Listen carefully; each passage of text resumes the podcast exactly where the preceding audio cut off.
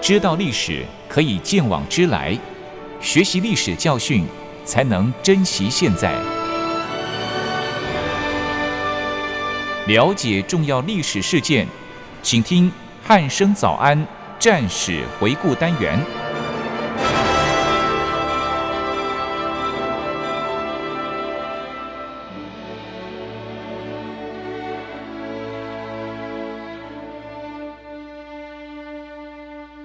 各位听众朋友，您好，欢迎收听今天的战史回顾单元，我是易明。今天邀请到国防大学的邹从龙老师来到节目当中，老师你好。一鸣早安，各位听众朋友，大家早安。嗯，老师，上次我们是聊到这个，就是一号作战当中的这个衡阳保卫战的第一跟第二次这个总攻哦，第二次总攻对，是的这场战役真的是相当的漫长 哦。对，那其实参战的双方，就是老师在上一集有提到说他们的一些作战准备啊，还有这个经过的一些说明。是的，那相信各位听众朋友对这场战役有更深入的了了解，嗯尤其是上一次讲到这个美军误炸误跟炸误投这个空投物资的部分哦，是至的。嗯今还是让我印象深刻。那不晓得老师今天要讲解的是哪一场，就是哪一个部分呢？ 好，一鸣及各位收音机前面的听众朋友们，大家早安。呃，诚如刚刚一鸣所讲呢，这场战争的这一段的部分，衡阳保卫战这一部分真的非常漫长，因为光是衡阳保卫战呢，就已经打了四十七天之久了。是所以第二次的总攻，呃，第三次的总攻呢，算是一个做了一个最后的一个结束。哦，这场衡阳保卫战终于对，要结束第了三。次总共是之后，就几乎就就已经算进入尾声了哈。那嗯今天也是，嗯、为各位听众朋友们带来的，这就是这一段我们的衡阳保卫战里面的日军所发起的第三次总攻。嗯，那基本上透过前两前前几集呢，跟大家分享了在衡阳保卫战日军所发起的第二次总攻的一个作案经过。那希望大家对战史了解有更更深一层的一个了解之外呢，也希望听众朋友们对于在衡阳保卫战在作战当中倚靠外国势力来援助的一个后果啊，嗯，就是刚刚一鸣刚刚讲的，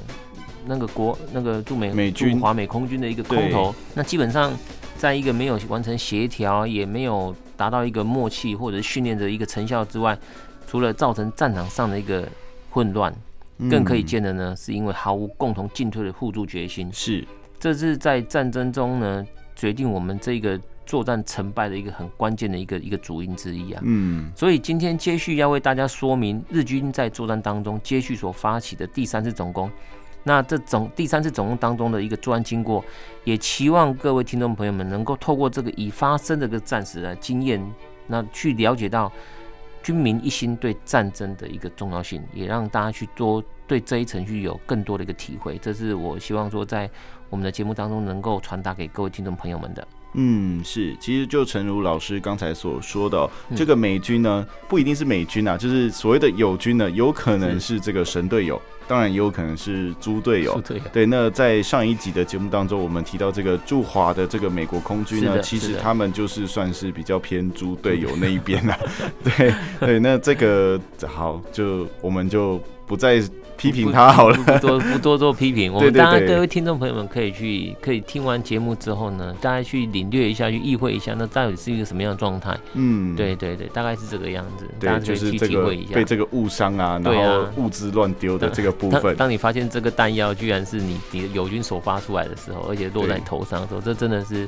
非常难令人难以接受啊！是，好，那老师其实，在上一集的节目中，跟听众朋友分享了这个日军在衡阳保卫战中发起第二次总攻的经过。对那其实因为时间的关系，也没有办法就是做比较深入的这个分析哦。是的那，在今天的在讲第三次总攻之前，是不是再请老师针对第二次总攻期间发生的一些重大事件，跟听众朋友做一个说明呢？好的，基本上呢，我稍微做了一个资料一个中整哦，那也把上次因为时间关系没有办法跟听众朋友们做一个详细深入的说明，这在这边呢再做一个补充。那基本上根据日方的史料显示呢，日军在第二次总攻开始的时候呢，他就改变以往，先集中兵力。火力在国军狭小正面的阵地呢，再自两旁向后方席卷的这种战术方式，是，而改以空中还有炮兵火力当当面阵地的一个守军国军呢实施轰炸，嗯，再以毒气弹呢来制压国军的防御强度，配合地面的一波波的步兵冲锋，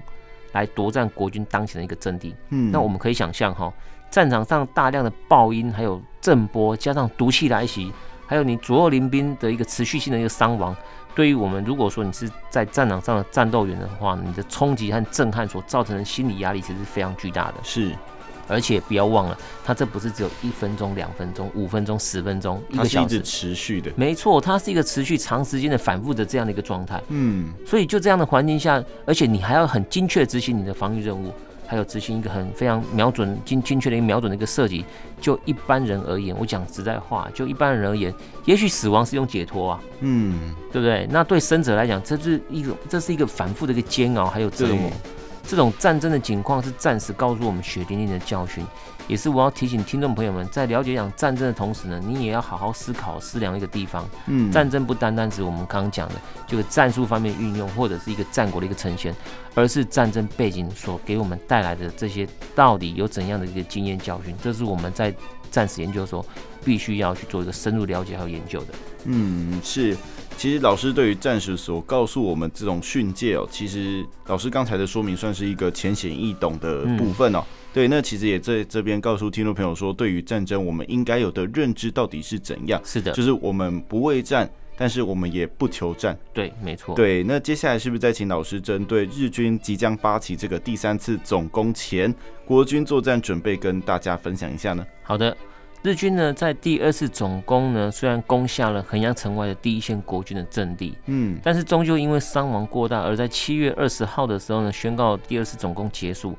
那国军虽然守住了第二线阵地，但是呢，仍然无法获得兵力的一个补充，嗯，意思就是说，人员战损了一个，就少一个战力，对，形成战力逐次消耗还有衰减的一个状态。而国际外力呢，也因此判断国军已经没有能力跟人力可以抵御日军的进攻，是，生怕波及驻华美军，甚而提出由美军来管理或者使用中国战区的军队这个议题。嗯但是别忘了，这个时候国军为了援助在缅甸地区的英军还有印军的一个是军队，而派出我们那当时国内精锐组成的一个远征军，远赴缅甸、印度等地来协助盟军来作战。嗯，由此可见，我国在当时所面对同时存在的军事与政治上的一个打击，也因此衡阳保卫战的胜败对当时的国民政府来说是非常格外的重要。嗯，所以，以蒋中正先生在七月二十七号当天呢，用空投的方式嗯，手谕守军的方先觉军长，告诉方先觉军长这么一段话：守城官兵艰苦与牺牲情况予以深知，于对督促增援部队之急进，比地在城中望援之心更为迫切，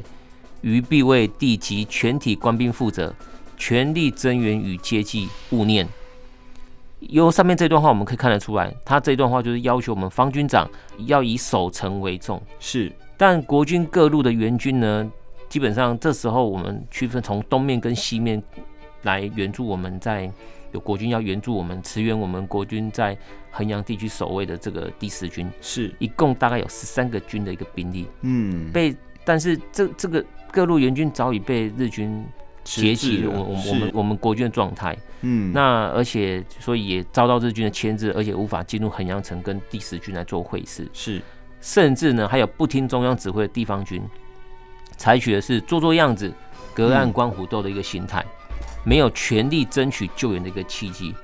所以蒋中正先生深知此关此战攸关国外援助势力留存的一个关键，而甚至在后面分别在七月二十七号。还有八月二号的时候，再次空投给方军长他的手谕，是，叮嘱方军长，告诉他援军会到，务必率部死守以待外援。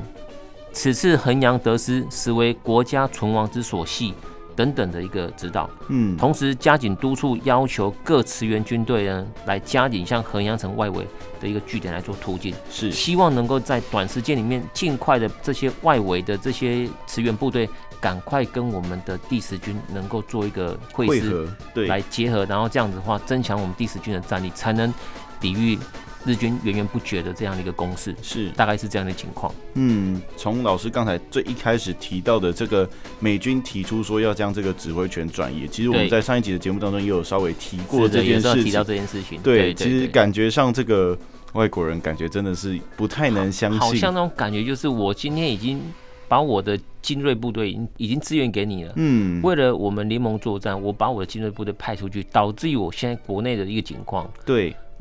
这个情况已经不好的情况之下，你现在回过头来还还要指责我指责我说，哎，我为什么没有国内没有守好，对，导致影响到你可能你你在我们你国自己内在的这的个的这个这利个战益力啊，对，就就给人家感觉好像你你又要又要我做这件事情，然后又要我能够同时达成你这样的一个效果，但是你没有考量到我到底能不能够嗯，做得到，就是所以感觉上我家已经在烧了，对然后结果我还要外救面隔壁家，对我还要先去先去救完隔壁家，对然后对才来对救我家，我然后才来隔壁救我家家的这个主人还怪我说为什么你我放在你家的那个东西快被烧到， 然后你还不赶快把它拿出来，这样，对，没错，就是一个莫名其妙啊，这这所以这整个我我我当时的其实我在整看这整个这些史料的时候，内心的想想法跟感受就是，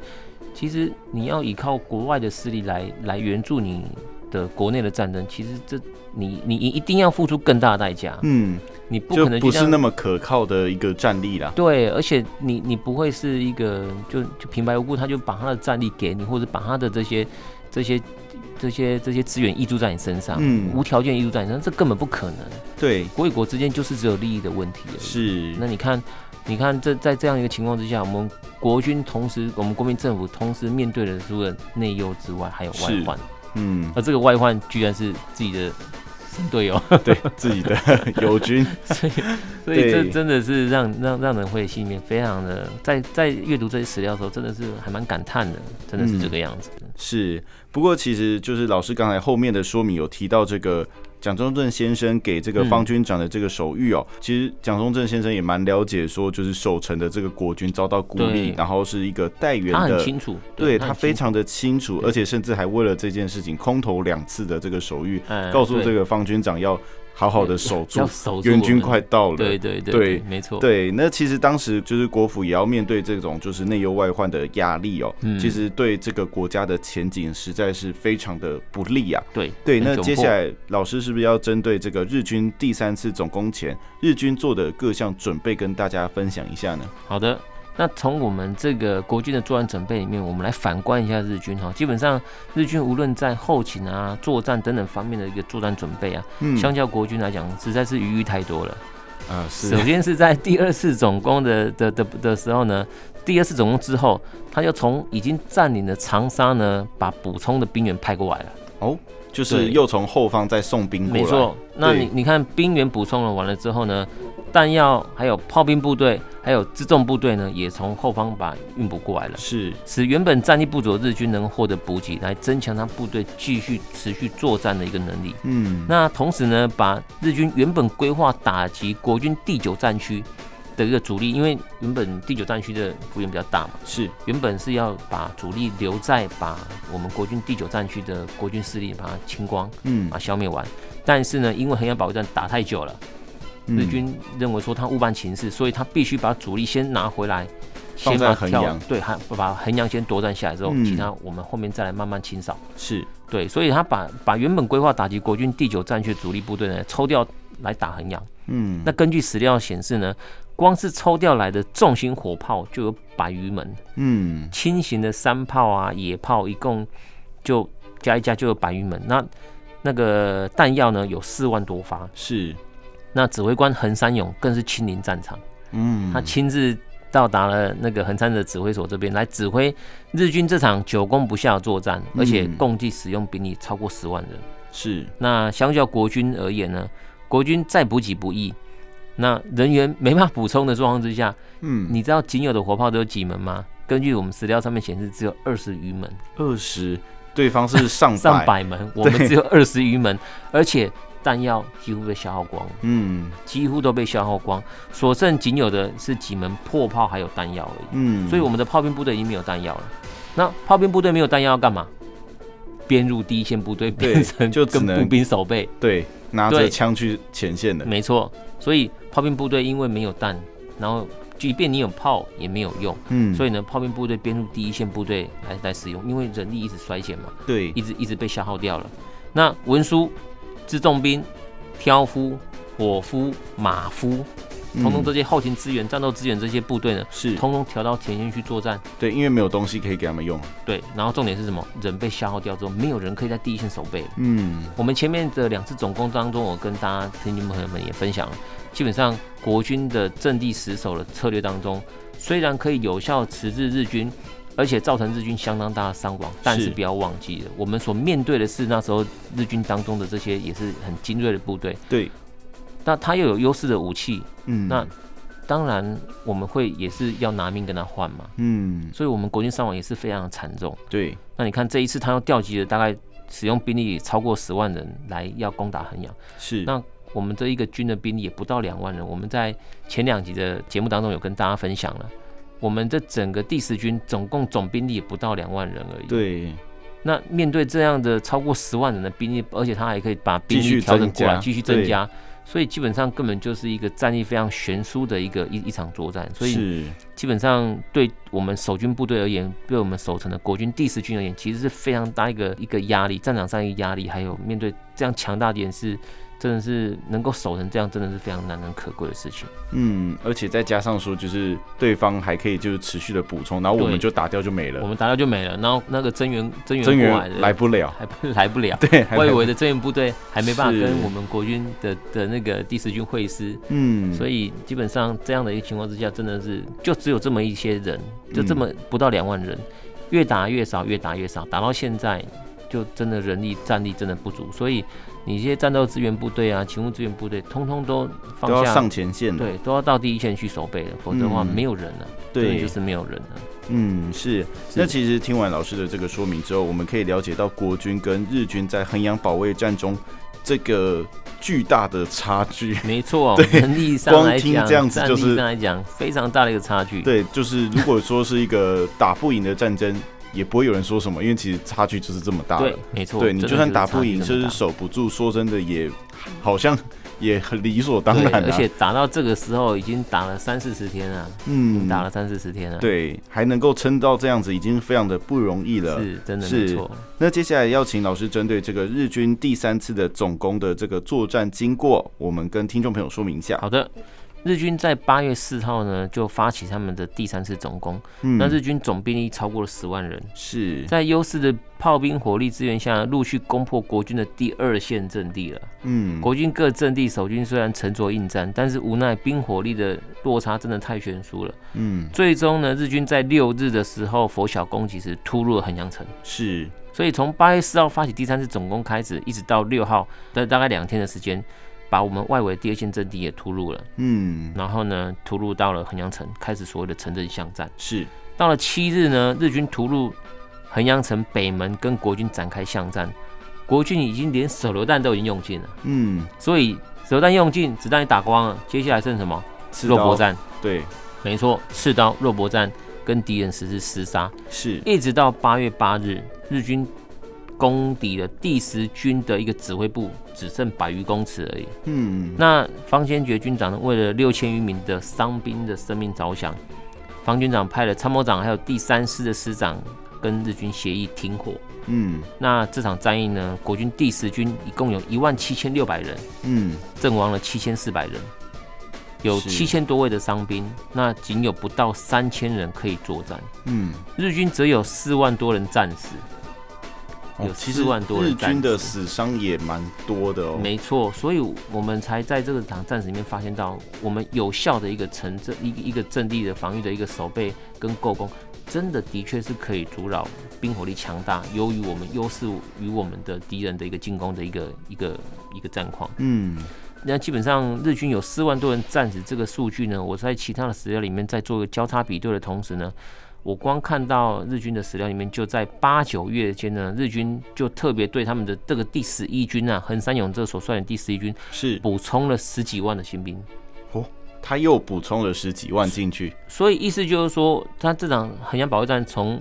呃六月底七月开始，六六月底开打，嗯，到七月一直到八月，那日军等于说帮他就是打完之后又帮他补了十几万新兵，所以是他前面讲了四万多人战死，其实这个数据我是觉得有待商榷、啊，对太保守了一点了。搞不好还更多。对，而且基本上应该一定是更多。嗯你看四万多人战死，他怎么会补十几万给他？对啊，不不需合理要啊啊。对啊，对啊他如果说只四万多人战死，我就补四万多人给你就好了。对啊，顶多补个五万嘛。对啊，我怎么会补十一？怎么会补十几万人？嗯，对，所以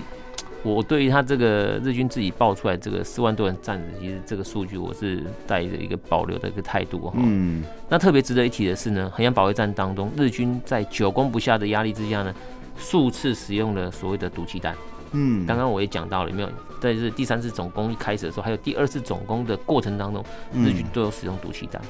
而这个毒气弹呢，是完全违背当时日内瓦公约所禁止使用毒气的一个规定。嗯那这个毒气弹呢，基本上多数是以所谓的芥子气为主，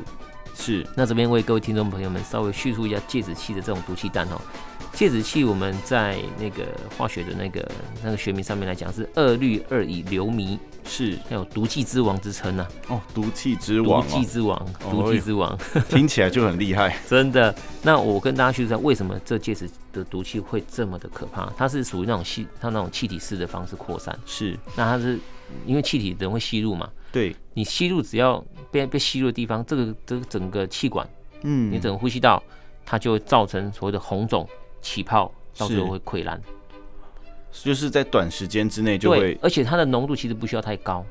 所以一不需要点太点高，就一点点，你就可以造成人体这样的一个伤害。是，所以你看，在这个时候，国军其实没有很自私的一个防毒面具对，的这样的一个情况之下，你你被这种毒气弹攻击的时候，你一定多少会吸入这种毒气。嗯，那那你看，而且这个是在这么小的一个战争的作战的一个这个战场上把它使用出来，大量的使用。嗯，所以以你只要你只要有吸到了，一定就是一定就是会受到伤害，因为对这个浓度不需要太高，就是可以造成你我刚刚讲的那种造成红肿、起泡、溃烂，嗯只是程度不一样而已。是，你可能吸入的比较少一点点，那也许是红肿，嗯，那重一点的就起泡，对那再再严重一再重一点的点就就溃烂了就溃烂了。对，所以而但是这也只是一个过程而已。你看你起泡之后，下一步如果你没办法得到一个适度的一个治疗的话，基本上也是就直接溃烂掉。嗯，会继继续的恶化对，下会持去。续恶化下去，也是就是就是会溃烂，所以基本上用这种毒气弹真的是非常的没有道德，是，真的非常没有道德。他但是日军你看他就是为了要赢，嗯，为了把他打下来，把对衡阳城打下来，所以他不择手段，为了他要赢，所以他不惜违反国际公约，我就是要使用毒对，气。完全不甩那个攻对略，，那反正我就是要用，对，对，那死死就死吧，违约就违约吧，对但是我就是要赢。是，所以基本上我们可以看到哈，国军在这个，呃，我们刚刚有听到的数据是阵阵亡了七千四百多人，我们的第十军一万七千多人当中阵亡七千多人，但是有七千多位伤兵，这七千多位伤兵，我相信绝大部分都是因为这个毒气弹毒所气造成的。嗯，那你想想看，你当你呃，如果说是你身体的肢体某个部位红肿，可能还好一点。当你起泡的时候、溃烂的时候，嗯那你如何面对这场作战？是你也没办法持续在作战。那再加上后来，我们为什么要提出跟日军协议停火？基本上就是因为方军长考量到这七千多位伤兵，如果你不接受治疗，那嗯，他到最后一定就是死亡。对，所以我们现在已经有这第十军已经有阵亡七千四百多人了，还有七千多位伤兵，如果不治疗，就变成一万四一万四千千多多人，人，一万四对千多人死亡了。所以这个真的是非常的一个难以难非常难让你去觉得说到底要怎么做。嗯，那我根据资料的显示来看呢，方军长在这样一个情况之下，所以他提出了跟要停火，嗯，跟日军协议停火，是，但是协议停火完了之后，希望能够，呃，条件就是希望我这些伤兵可能以够获获得得治治疗疗。，是，但事实上，即便停火，而那时候日军他自己本身也没有能力可以帮我们治疗这些伤兵，因为嗯，他的他的他自己用的不够了，所是，以他也没办法帮我们治疗这些伤兵。在在我在资料上面看到的是这样的一个状况。嗯，所以以基本上这时候停火，感觉好像哎、诶就造成我们后代有一些疑虑，说他是停火投降吗？那事实上，嗯就我们那个军事用语来讲，这样的话应该叫做议降，意想，议降就是是议题的议，就我去跟你讨论，我今天停火嗯不，打，那你要帮我把我们的这些伤兵救救救回来，帮他治疗他们，是，这样我们就不打，我们嗯就不再持续这场战火。嗯，那希望能够透过这样的方式去挽回这些七千多人的伤生兵命的生命。是，所以，其实我个人认为，这样的一个一个一个一个将将领的一个心态来讲，他已经超脱一般我们任务的成败，对，而是考量到了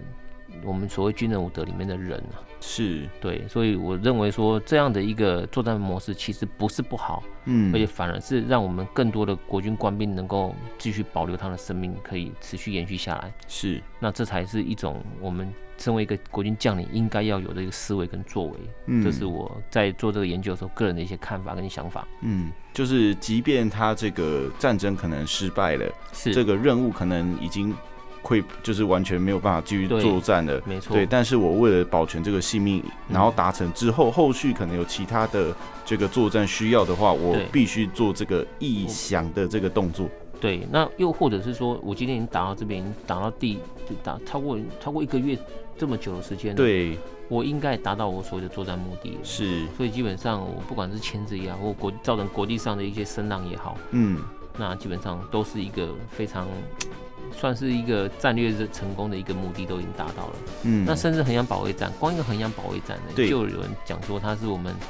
那个东方的斯大林格勒保卫战，甚至有这样的一个讲法，哦，有这样的别称甚至 吗这？样的别人，所以。是，所以你说这场战，这这一个军一个一个第十军可以打成这个样子，真的是相当难能可贵的一件事情。嗯，是的，对，而且再加上就是日军其实是使用这种比较不人道的这种武器哦。毒气弹，对，不过战争就是如此啦，就是对啊他完全没有在管你就是什么人不人权啊，没或错者 是我不有没有什么公约违反，他完全没有在管的。对，他就是觉得得说我就是要获得我国家的利益，我就是要赢，我就是要打赢这场战争，所以我达就成我用的了，作战任务为优先，对我就对用了。没那错，对，那其实老师刚才有提到说，就是日军他并没有这个治疗的方式，是因为他没有所谓的解毒剂吗？难道他呃不怕自己的人吸入 吗？我相信，因为毒气弹在在释放的时候，它一定会考虑到嗯风向的问题， 对，所以它一定不会在自己顺自己是顺风的时对候自己放是下风处的对时对候，对对，当然是自己对在上风座的时候放的毒气弹，对这是第一个。